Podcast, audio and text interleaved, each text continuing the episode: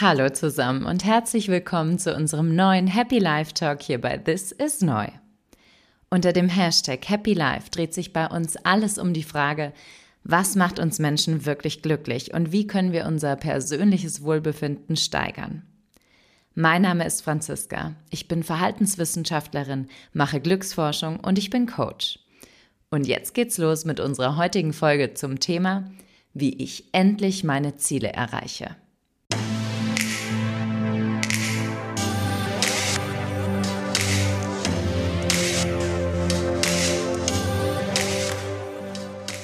In diesem Podcast sprechen wir darüber, welche Faktoren dafür ausschlaggebend sind, dass wir uns gut fühlen.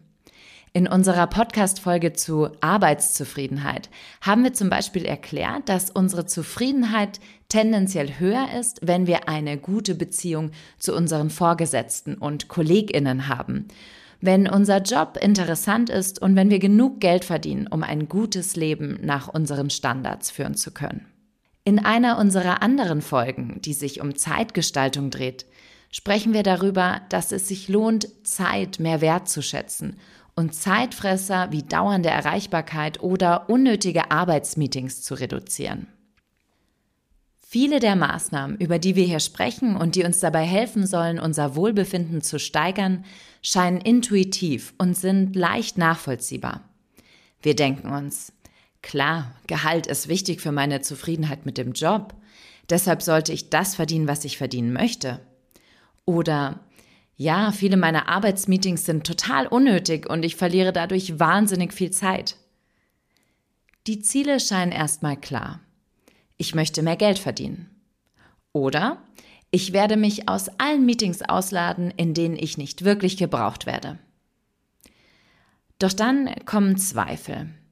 Kann ich denn unter dem Jahr einfach so eine Gehaltsverhandlung mit meiner Chefin anstoßen? Gibt es für meine Rolle überhaupt mehr Budget? Oder wie wirkt denn das, wenn ich plötzlich all meine Termine absage? Schadet das nicht meiner Sichtbarkeit? Sich ein Ziel zu setzen wirkt auf den ersten Blick leicht. Ich möchte einen Job, der mir Spaß macht. Ich möchte mehr Zeit mit meinem Partner, mit Freunden, mit meinen Kindern verbringen. Ich möchte mehr Sport machen. Schwieriger scheint es, dieses Ziel dann auch konsequent zu verfolgen und zu erreichen. Forschung zeigt, dass schon die Art und Weise, wie Ziele gesetzt werden, beeinflusst, wie wir uns anschließend verhalten und ob wir diese Ziele leichter oder schwerer erreichen. Es spielt zum Beispiel eine Rolle, ob unsere Ziele spezifisch oder abstrakt sind, ob sie anspruchsvoll oder leicht zu erreichen sind. Und Forschung belegt auch, dass es nicht reicht, ein Ziel wirklich erreichen zu wollen, um dies auch zu tun. Trotz bester Absichten scheitern viele von uns daran, ihr Ziel konsequent zu verfolgen. Es wird uns zu anstrengend, wir fallen in alte Gewohnheiten zurück und wir lassen uns vom Ziel ablenken. Was können wir also tun, um unsere Ziele so zu setzen, dass wir sie besser erreichen können und währenddessen nicht unserem inneren Schweinehund zum Opfer fallen?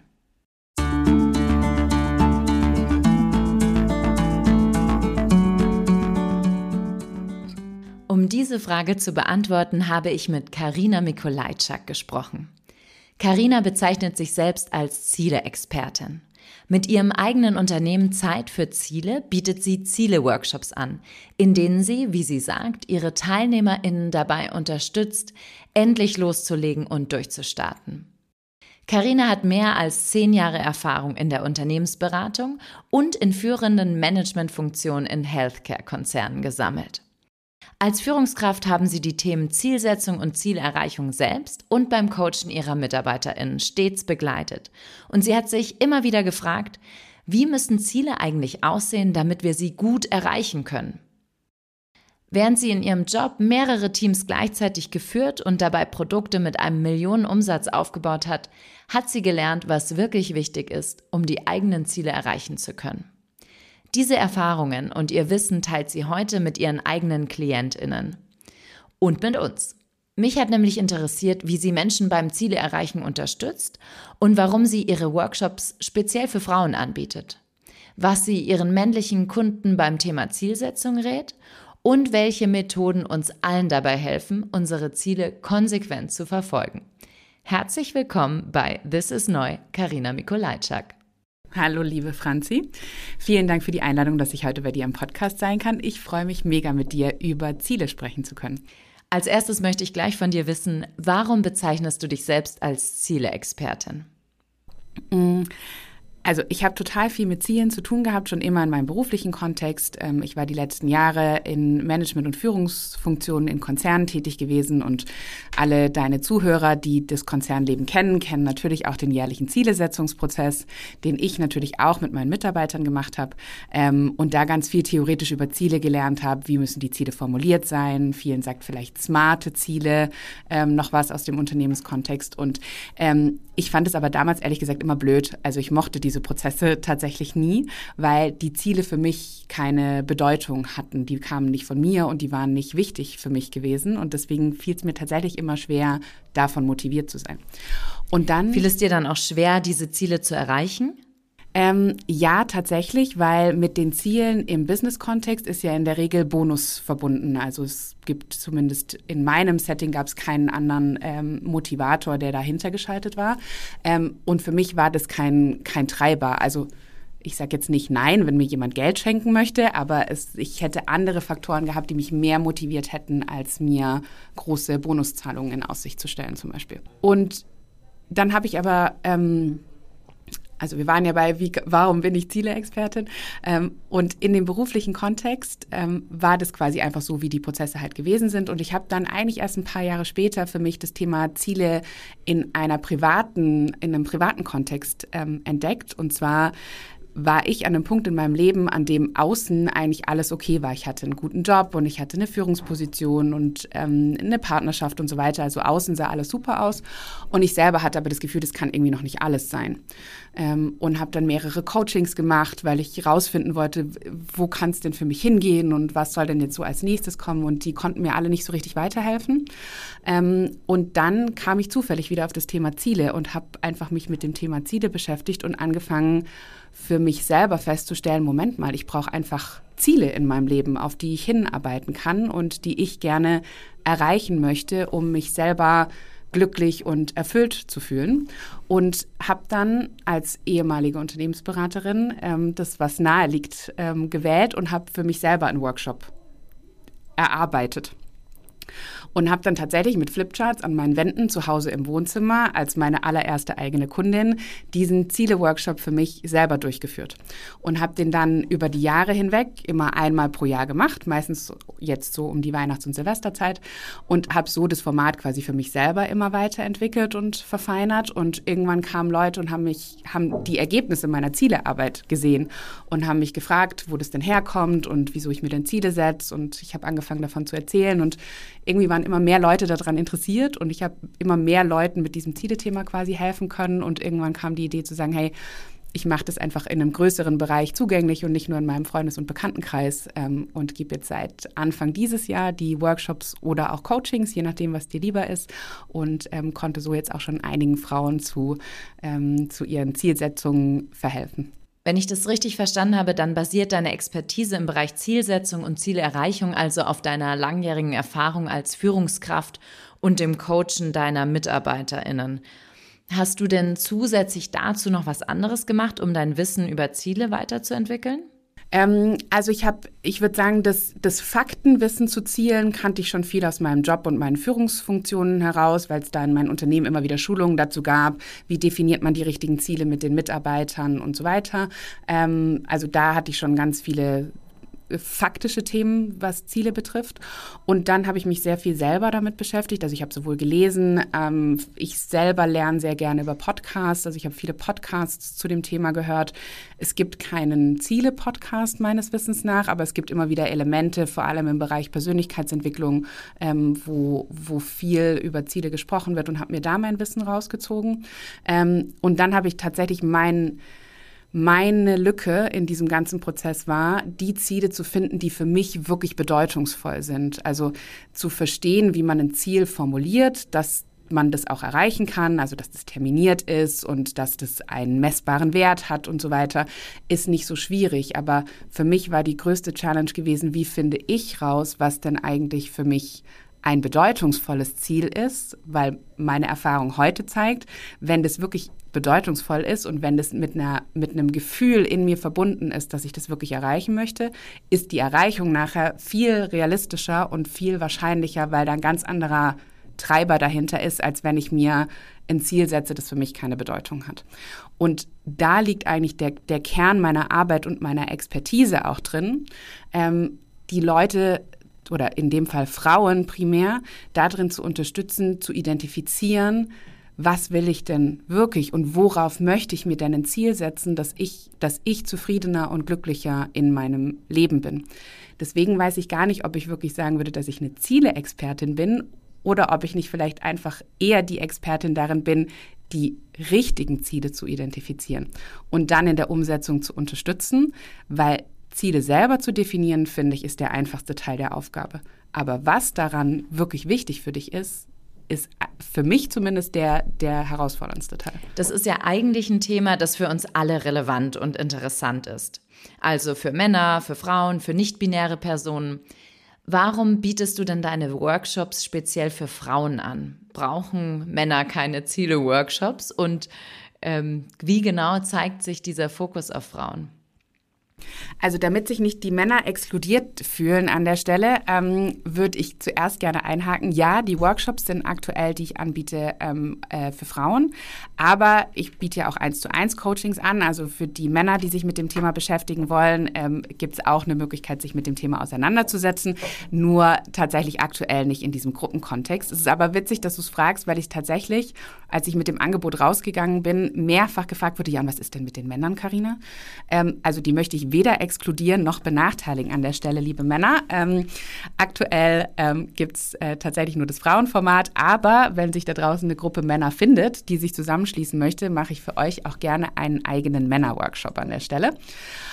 Und um jetzt aber auf die Frage zurückzukommen, ähm, warum mache ich das exklusiv für Frauen? Ähm, ich selber habe immer in super männerdominierten Umfelden gearbeitet, also ähm, äh, de, der ganze Technologiebereich, Führungsfunktionen und so weiter war immer sehr, sehr männerdominiert. Ähm, und ich habe selber aus der Zeit einfach für mich das Ziel mitgenommen, Frauen unterstützen zu wollen, weil ich tatsächlich daran glaube oder das auch selber erlebe, dass, dass Gleichberechtigung einfach immer noch nicht vollständig durchgesetzt ist. Und mir liegt das Thema Female Empowerment einfach total am Herzen. Und ich bin Anfang des Jahres mit meinem Angebot quasi rausgegangen und dann war für mich irgendwie klar, die ersten, die ich unterstützen will mit diesem Angebot und von denen ich möchte, dass sie weiterkommen, sollen Frauen sein. Und ähm, wenn sich mein Business jetzt weiterentwickelt, dann, ähm, dann biete ich das auch gerne für Männer an. Ähm, aber aktuell ist quasi, geht meine Energie zuerst mal ähm, auf, auf meinen persönlichen Wunsch, Frauen äh, zu unterstützen und weiterbringen zu wollen.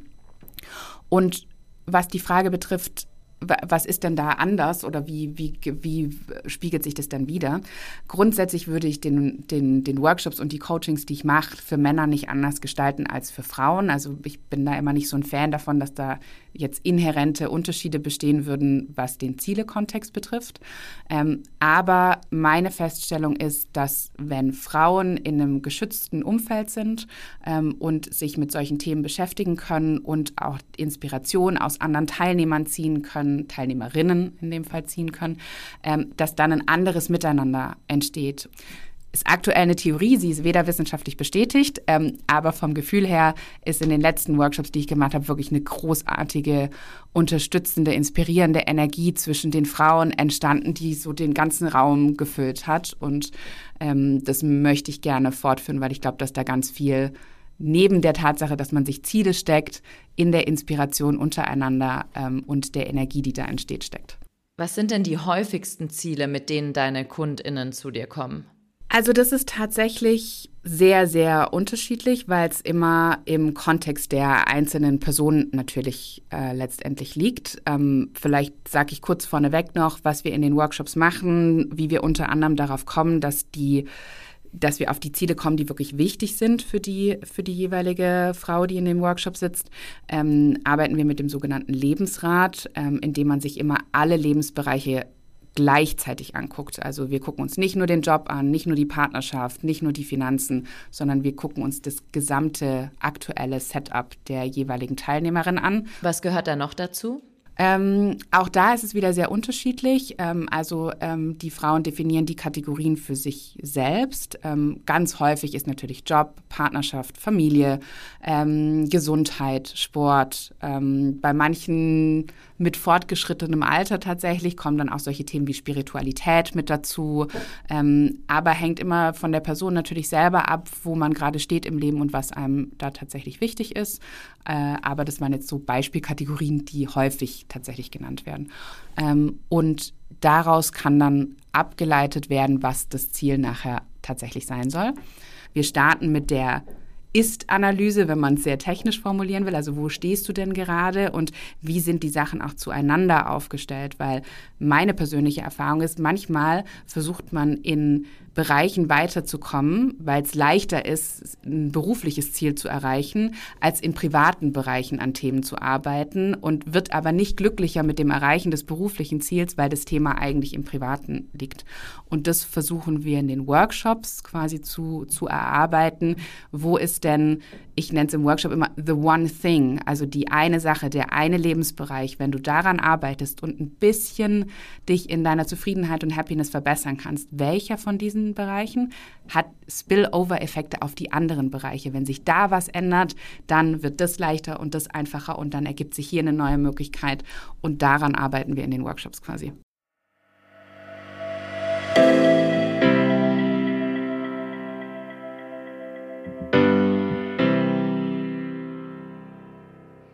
Warum hapert es denn bei so vielen Leuten mit der Zielerreichung? Ist das immer, weil wir uns nicht die richtigen Ziele gesteckt haben und wie du meintest, emotional nicht ausreichend mit unseren Zielen verbunden sind? Oder gibt es da noch andere Gründe?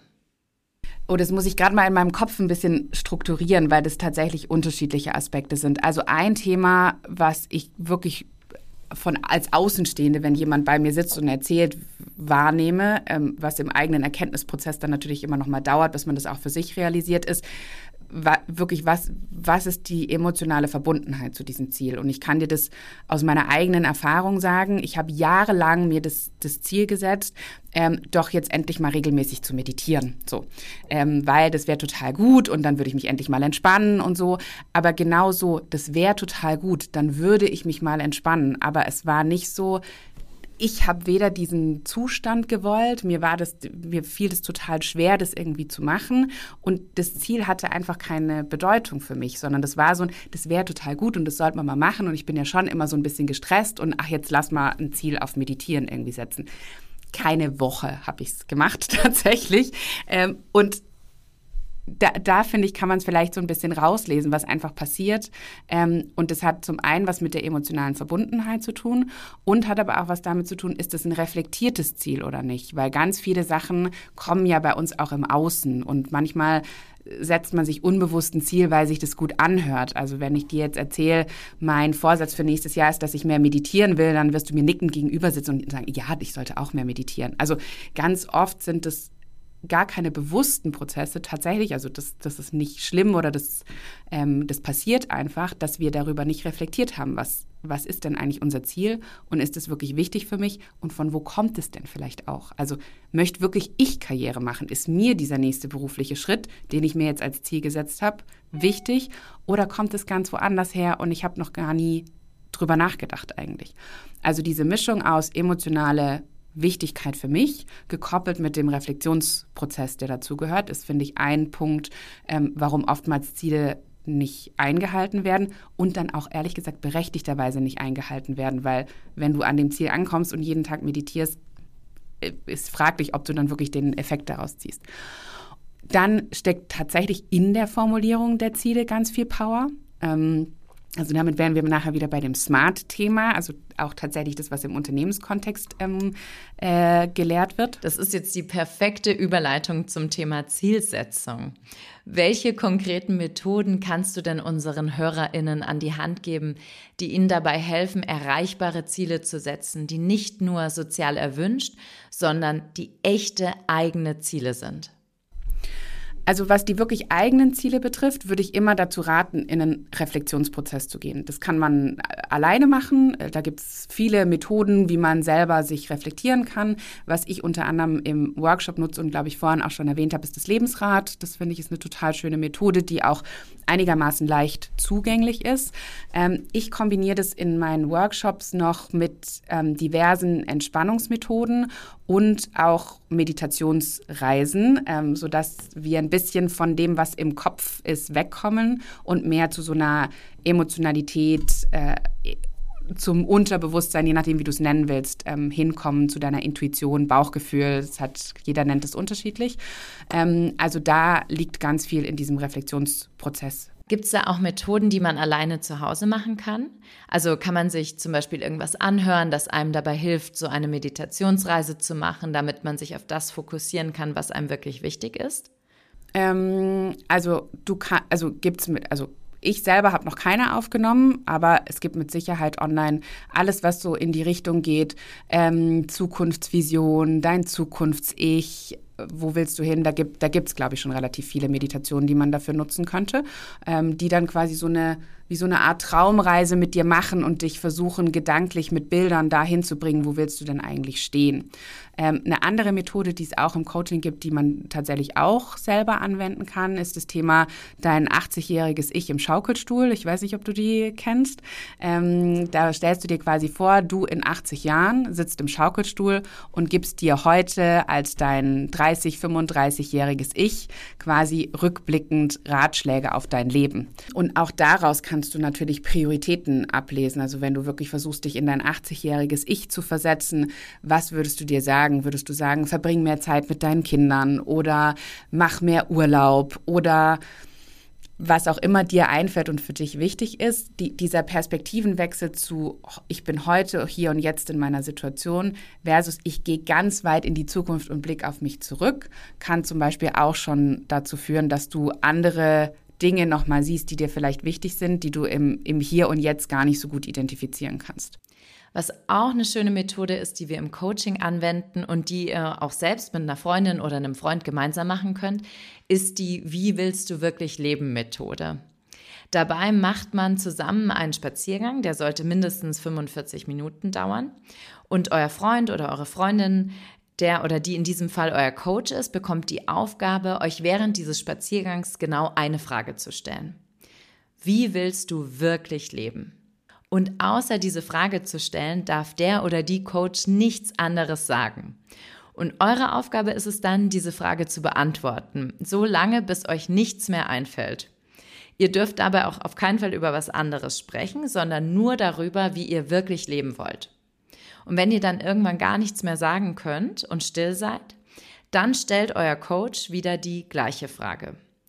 Und wie willst du wirklich leben? Und durch dieses Vorgehen seid ihr gezwungen, immer genauer hinzuschauen, euch also selber zu hinterfragen, vom oberflächlichen und abstrakten zum tieferen und ganz konkreten zu kommen. Das ist eine super interessante Übung, die ich selber gerne mache und jeder und jedem empfehlen kann.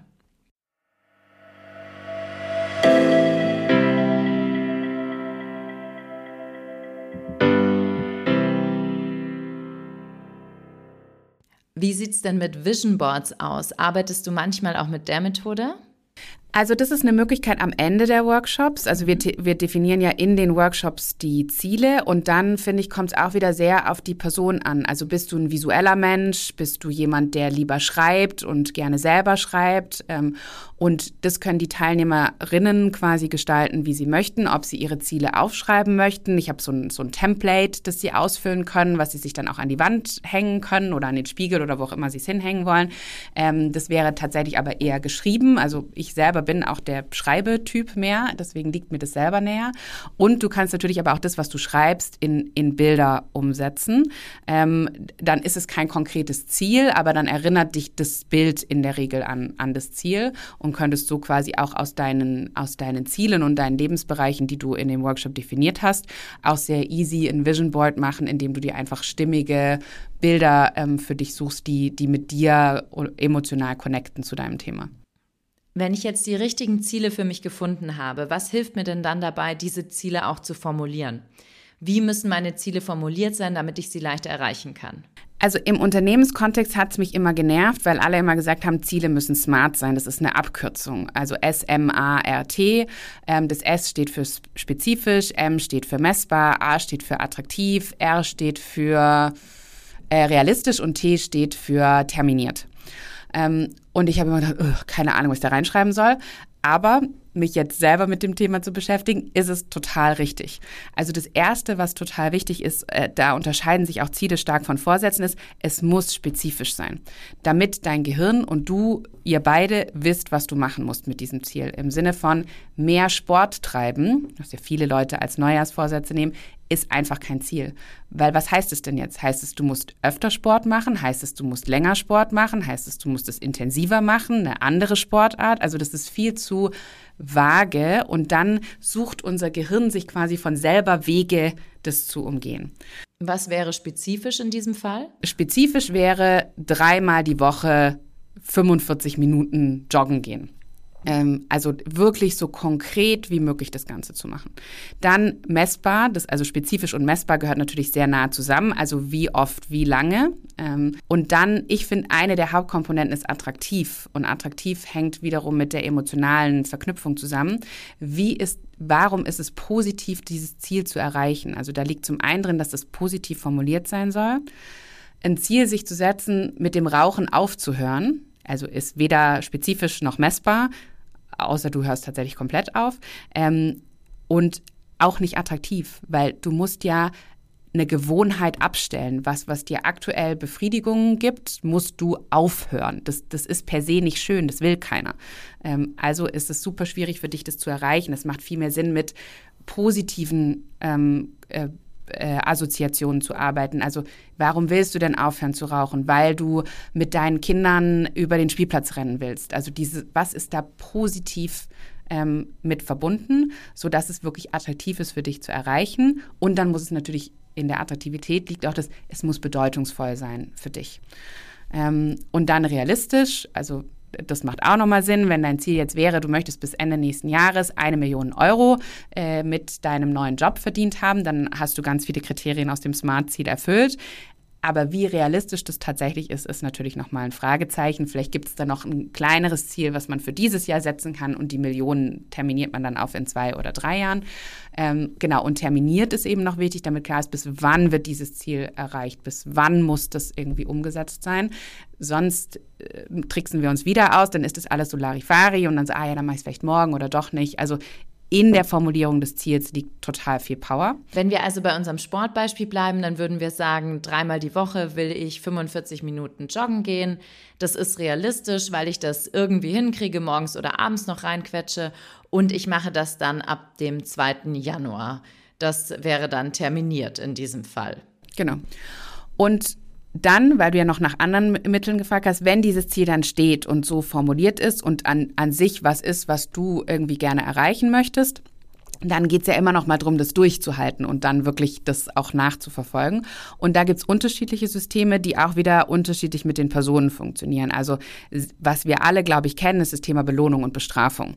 Also wenn du was erreicht hast, kannst du dich belohnen oder wenn du was nicht erreicht hast oder nicht gemacht hast, kannst du dich bestrafen. Das, das ist das das eins. Und da funktionieren Leute tatsächlich total unterschiedlich. Also ich funktioniere viel besser mit Belohnung. Ich habe diesen Workshop aber letztes Jahr unter anderem tatsächlich mit einem Mann gemacht.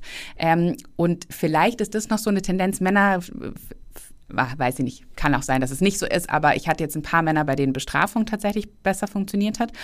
Und seine Bestrafung war, er hat einen Sportplan und wenn er sich an den Sportplan nicht hält, für jedes Mal, dass er den Sport nicht macht, verbrennt er einen 50-Euro-Schein. Oh Gott. Ja, so saß ich irgendwie auch da und da haben wir auch total lange irgendwie drüber diskutiert, weil ich habe gesagt, ja, spend es doch dann einfach, du musst den doch nicht verbrennen. Und dann hat er gesagt, wenn ich es spende, kriege ich ja trotzdem noch ein gutes Gefühl, weil dann denke ich mir, ah, dann habe ich für den Zweck oder für den Zweck was Gutes getan. Aber Geld zu verbrennen ist so schmerzhaft für ihn und ist wirklich was, was so unfassbar unnütz ist, dass das für ihn ein Motivator sein kann, sein Ziel wirklich einzuhalten. Wohingegen dann spende ich halt 50 Euro an irgendwie die Obdachlosenhilfe ja, das Geld wäre viel, viel sinnvoller eingesetzt, aber es würde ihn nachher eher dazu bringen zu sagen, ah ja, das, die brauchen das und dann macht man quasi den Sport tatsächlich nicht. Also so unterschiedlich kann das zum Beispiel sein. Ähm, und dann gibt es aber auch noch das Element, und das finde ich total ähm, gut, ist sich einen sogenannten Accountability-Partner zu suchen. Das ist ein bisschen schwierig, das auf Deutsch zu übersetzen. Also im Prinzip ist es ein Partner, der dich verantwortlich hält für das, was du gesagt hast. Also viel Power ist nochmal drin, wenn du die Ziele nicht nur für dich an deinen Spiegel hängst, sondern wenn du mit Leuten drüber sprichst. Da möchte ich jetzt einmal einhaken, da wir jetzt schon konkret darüber sprechen, wie wir unsere Ziele erreichen können, was sehr interessant ist. Wir haben also unsere Ziele smart formuliert. Was das bedeutet, haben wir gerade von dir gelernt. Und jetzt sagst du, wir müssen sie irgendwie sichtbar machen, richtig? Also du musst, du willst sie jetzt einhalten. Und in der Regel dauert es ja ein bisschen vom Prozess her, bis du was, was umgesetzt hast. Und du musst erstmal eine Gewohnheit, die du vielleicht hast, auch ändern und so weiter. Also das, da ist ja immer so ein, erstmal so ein anstrengender Anfangsteil verbunden, bis man da irgendwie im, im äh, Laufen drin ist. Und was quasi wichtig ist, um das tatsächlich zu erreichen, ist, sich zu überlegen, wie kann, wie kann ich mir das im Doing positiv und gut gestalten. Also wie kann ich Freude an dem Prozess des Umsetzen dieses Ziels gewinnen? Und das kann zum Beispiel über Belohnungen, also ich bin eher der Belohnungstyp, ganz ehrlich, ähm, oder eben das Bestrafungsthema ähm, passieren. Und was ich aber wirklich die schönste Variante finde, wie du tatsächlich nachher auch dranbleiben kannst und wie das Ganze auch mir zumindest mehr Spaß macht, ist mit einem Accountability Buddy. Ähm, und das, ähm, da gibt es zum Beispiel die Möglichkeit, wenn wir in den Workshops sind, die Teilnehmerinnen können sich untereinander austauschen und können sich zum Beispiel in einen Accountability, ihren Accountability Buddy aus dem Workshop suchen und dann im weiteren Verlauf sich ähm, gegenseitig unterstützen. Die Idee ist, in der Regel ist dein, also dein Accountability Buddy kann total themenfremd sein. Ich finde es immer gut, wenn es jemand ist, der ein ähnliches Ziel hat oder auch gerade an einem großen Ziel arbeitet, auch wenn es ein bisschen anders ist. Und du verabredest dich quasi regelmäßig und erstattest darüber Bericht, wo bist du denn bei deiner Zielerreichung? Also was hast du tatsächlich gemacht, was hast du nicht gemacht, ähm, wo hast du vielleicht Hürden entdeckt?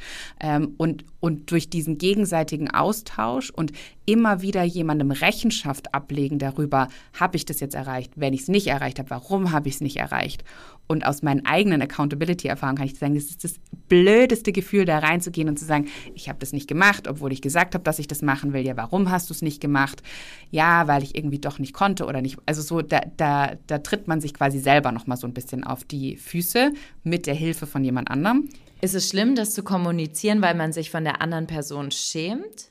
Ich finde beides. Also es ist natürlich vom Gefühl her, boah, ich will das der anderen Person nicht sagen, aber du weißt es ja für dich selber eigentlich auch schon. Und in, dass du es dann halt noch quasi artikulierst, ist quasi nochmal so ein bisschen extra Schmerz, damit man es vielleicht, ähm, damit man es vielleicht dann eher einhalten kann.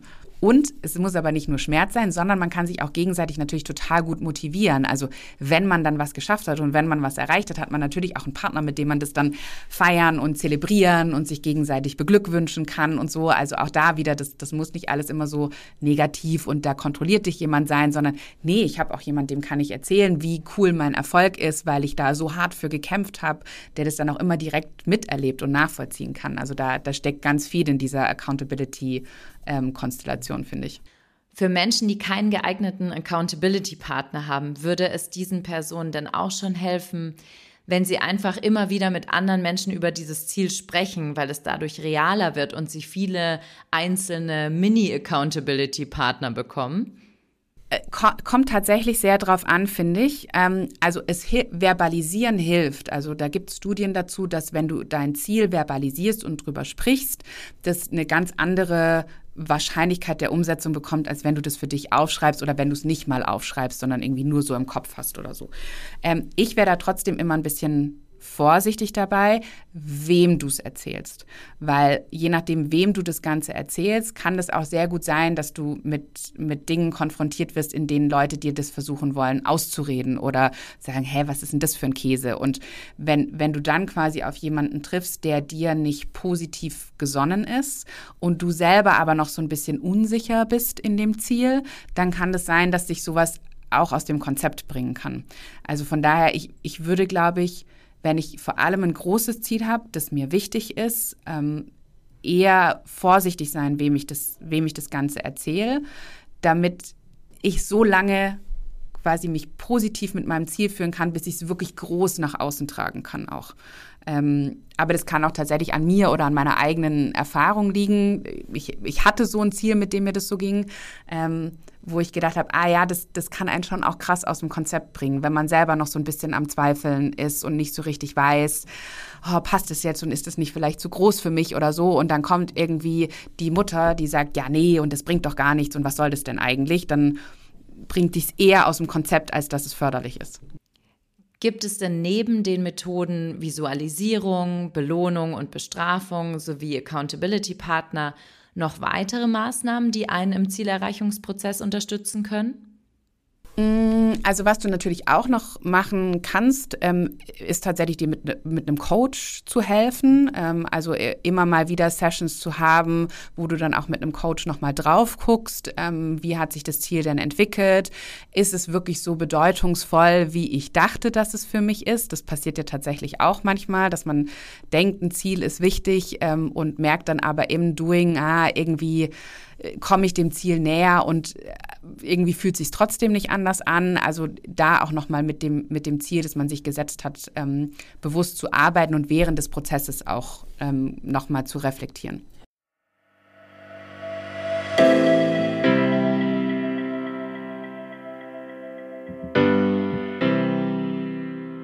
Wie sieht es eigentlich bei super erfolgreichen Menschen aus, die man vielleicht aus dem privaten Umfeld kennt oder weil sie Personen des öffentlichen Lebens sind und bei denen man immer das Gefühl hat, die erreichen alles, was sie sich vornehmen. Und man fragt sich immer, wie machen die das? Was machen diese Leute anders als der Rest? Ähm, also da muss ich tatsächlich sagen, weiß ich nicht, ob es wirklich nur das Thema Zielsetzung und Zieldefinition ist. Ähm, mit Sicherheit ist das ein erster Schritt. Also der erste Schritt ist, sich über seine Ziele klar zu werden und, und sie zu definieren und zu verbalisieren. Und was ich bis jetzt aber kennengelernt und erfahren habe, der Unterschied, den das nachher macht, warum jemand erfolgreich ist oder nicht, ähm, ist im Machen. Und da liegt, glaube ich, nicht so viel Magic dann bei dem Ziel, weil die Zieldefinition ist quasi der erste Schritt.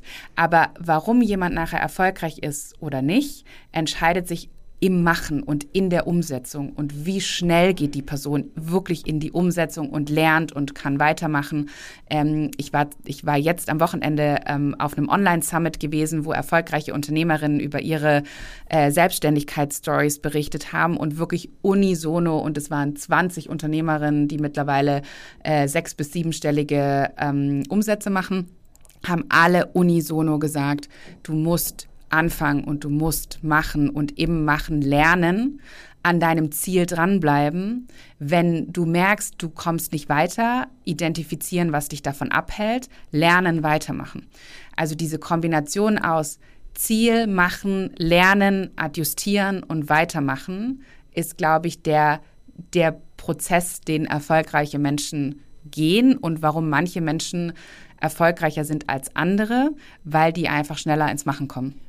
Was da auch dahinter steht, ist, dass diese Personen mit Rückschlägen anders umgehen als viele andere. Das kennt man vielleicht von sich selbst, wenn man sich ein Ziel setzt und dann fängt man an, das zu verfolgen und dann kommt irgendwann ein erster kleiner oder größerer Rückschlag. Dann ist man oft total entmutigt und lässt sich deshalb auch leicht wieder vom eigentlichen Ziel abbringen. Und worum es eigentlich geht, ist, Rückschläge als Teil des Prozesses zu akzeptieren. Denn die gibt es immer wieder und es gibt niemanden, der ein Ziel erreicht, ohne dabei Rückschläge zu erfahren. Es gibt aber die, die die Rückschläge nicht als Niederlage empfinden, sondern wie du sagst, als Teil des natürlichen Lernprozesses. Das sind die, die trotz Rückschlägen einfach weitermachen. Und dann gibt es die, die sich eben davon entmutigen lassen und aufhören. Und da, ist, und da kann, können natürlich wieder Methoden aus, dieser, aus diesem Ziele-Kontext helfen. Wenn du einen Accountability-Partner hast, fällt dir das vielleicht leichter zu erkennen, dass du gerade eine aktuelle Hürde hast, der du begegnest, die du meistern musst und dann weitermachen. Also da spielen die Sachen nachher natürlich zusammen. Und ich glaube, wenn du gar kein Ziel hast, kannst du auch nicht machen und nicht umsetzen. Ähm, aber die Kombination aus, ein, ein Ziel zu haben, ein für sich bedeutungsvolles Ziel zu haben, in die Umsetzung zu gehen, bereit zu sein, zu lernen und auch Fehler zu machen und aus den Fehlern wiederum zu lernen und, und den Prozess weiterzugehen, ist, ist glaube ich, die magische Kombination. Gibt es eigentlich einen Unterschied zwischen dem Erreichen beruflicher und privater Ziele? Finde ich persönlich tatsächlich nicht, aber kommt vielleicht auch aus meinem Kontext raus, ähm, was ich am Anfang schon gesagt habe. Ich finde es total wichtig, sich immer alle Lebensbereiche anzugucken. Und für mich ist es nicht privat oder beruflich, sondern ich, ich bin eine Person und ich habe unterschiedliche Lebensbereiche und in denen möchte ich gerne mich wohlfühlen und happy sein. Und wenn jetzt das berufliche Ziel gerade im Vordergrund steht, weil ich da mich gerne verbessern möchte, dann ist halt das im Vordergrund und manchmal ist es halt auch das Private. Also ich mache diesen Zielsetzungsprozess mit mir selber jetzt, ich glaube, das achte Jahr dieses Jahr und kann dir aus meiner Erfahrung sagen, die Lebensbereiche wechseln sich. Also für mich ist das in der Erfahrung so, da rutscht immer mal wieder einer in den Fokus und an dem arbeite ich dann ein Jahr, zwei oder manchmal auch drei. Ähm, und dann sind die anderen in dem Moment nicht so im Fokus. Und wenn dann der aber auf einem gewissen Level ist, dann rückt auf einmal ein anderer wieder äh, in den Mittelpunkt, an, an dem es dann Ziele gibt, die ich erreichen will. Und so ist es eigentlich ein Spiel aus den Lebensbereichen, die sich immer ein Stückchen mehr verbessern und dann hängt wieder ein anderer hinterher und dann verbessert man den wieder. Und insgesamt hebt sich so das Level.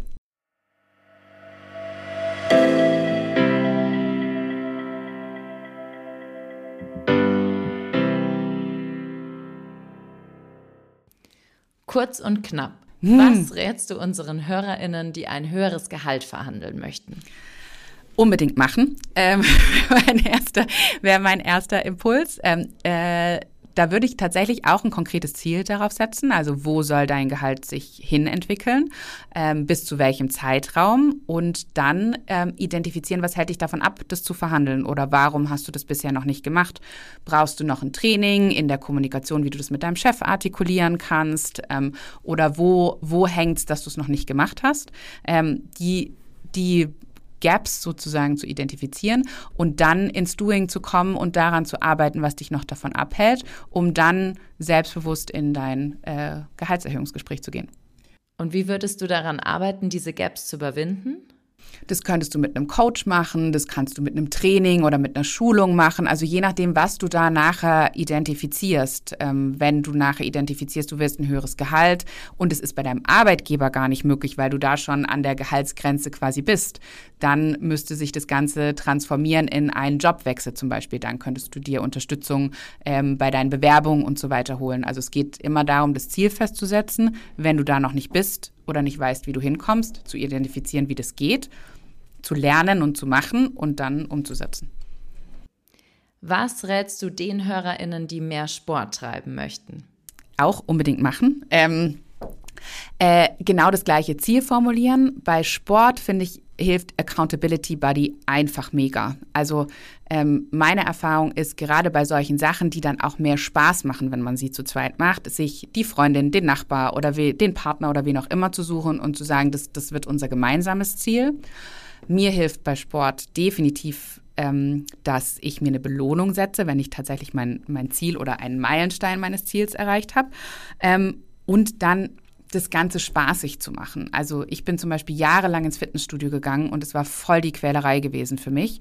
Und dann habe ich angefangen, andere Sportarten für mich zu entdecken, die jetzt nicht alle Muskelpartien gleich betont haben, aber ich habe angefangen, Spaß dabei zu haben. Und dann wird es auch noch mal leichter. Also Ziele erreichen muss nicht immer schwer sein. Man darf auch die Variante wählen, die Spaß macht. Was rätst du denen, die ihre Neujahrsvorsätze einhalten möchten? Die stehen ja jetzt bald wieder an. Also mein aller ähm, erster Tipp wäre, keine Vorsätze zu definieren, sondern sich bewusst Ziele zu setzen. Ähm, viele Dinge, die wir besprochen haben, gerade was aus den Smart-Regeln rauskommt, ähm, ist der Unterschied zu Vorsätzen. Und ähm, ich halte demnächst einen Workshop und habe da so ein paar Zahlen zu Vorsätze tatsächlich vorbereiten müssen. Deswegen ist es gerade total präsent. Also ungefähr 30 Millionen Deutsche setzen sich jedes Jahr ähm, Vorsätze und drei Prozent der Leute ähm, halten es ein paar Stunden ein. Also ich glaube, drei Stunden ist die erste Grenze, in der du deine Vorsätze quasi schon wieder gebrochen haben kannst. Also das ist so, ähm, ich hör, will aufhören zu rauchen, mache die Fluppe morgens um drei aus, wenn ich ins Bett gehe und wenn ich morgens um sieben aufstehe, mache ich mir die erste quasi wieder an so. Ähm, und die Hälfte der Leute hält es tatsächlich nach zwei Monaten nicht mehr ein. Also diese, diese Drop-off-Rate ist einfach krass. Und das liegt meiner Meinung nach an ganz vielen Punkten, die inhärent in Vorsätzen liegen. Die sind meistens schwammig formuliert. Ich möchte mehr Sport machen. Ich will mich gesünder ernähren. Ich möchte irgendwie weniger Social Media. Ja, aber was denn jetzt genau? Und wie willst du das denn machen?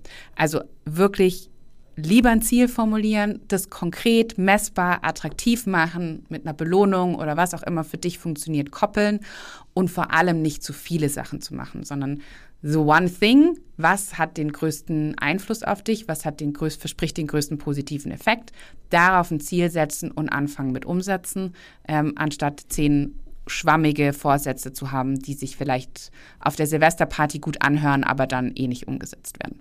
Okay, alles klar. Vielen Dank, liebe Karina, für das interessante Gespräch. Es hat mich sehr gefreut, dass du da warst. Sehr schön. Vielen Dank für die tollen Fragen, liebe Franzi. Wenn ihr jetzt wissen wollt, wie ihr Zeit für Ziele-Expertin Karina Mikolajczak erreicht, dann schaut am besten in unsere Show Notes. Dort habe ich euch ihre Webseite verlinkt und auch ein kostenloses Worksheet von ihr, das euch dabei hilft, selbst ein Ziel zu erarbeiten. Außerdem gibt es auch noch einen Rabattcode für die Anmeldung zu Karinas nächstem Workshop. Von mir gibt es noch ein paar Lesetipps für die, die sich intensiver mit Zielen beschäftigen möchten. Also unbedingt reinschauen.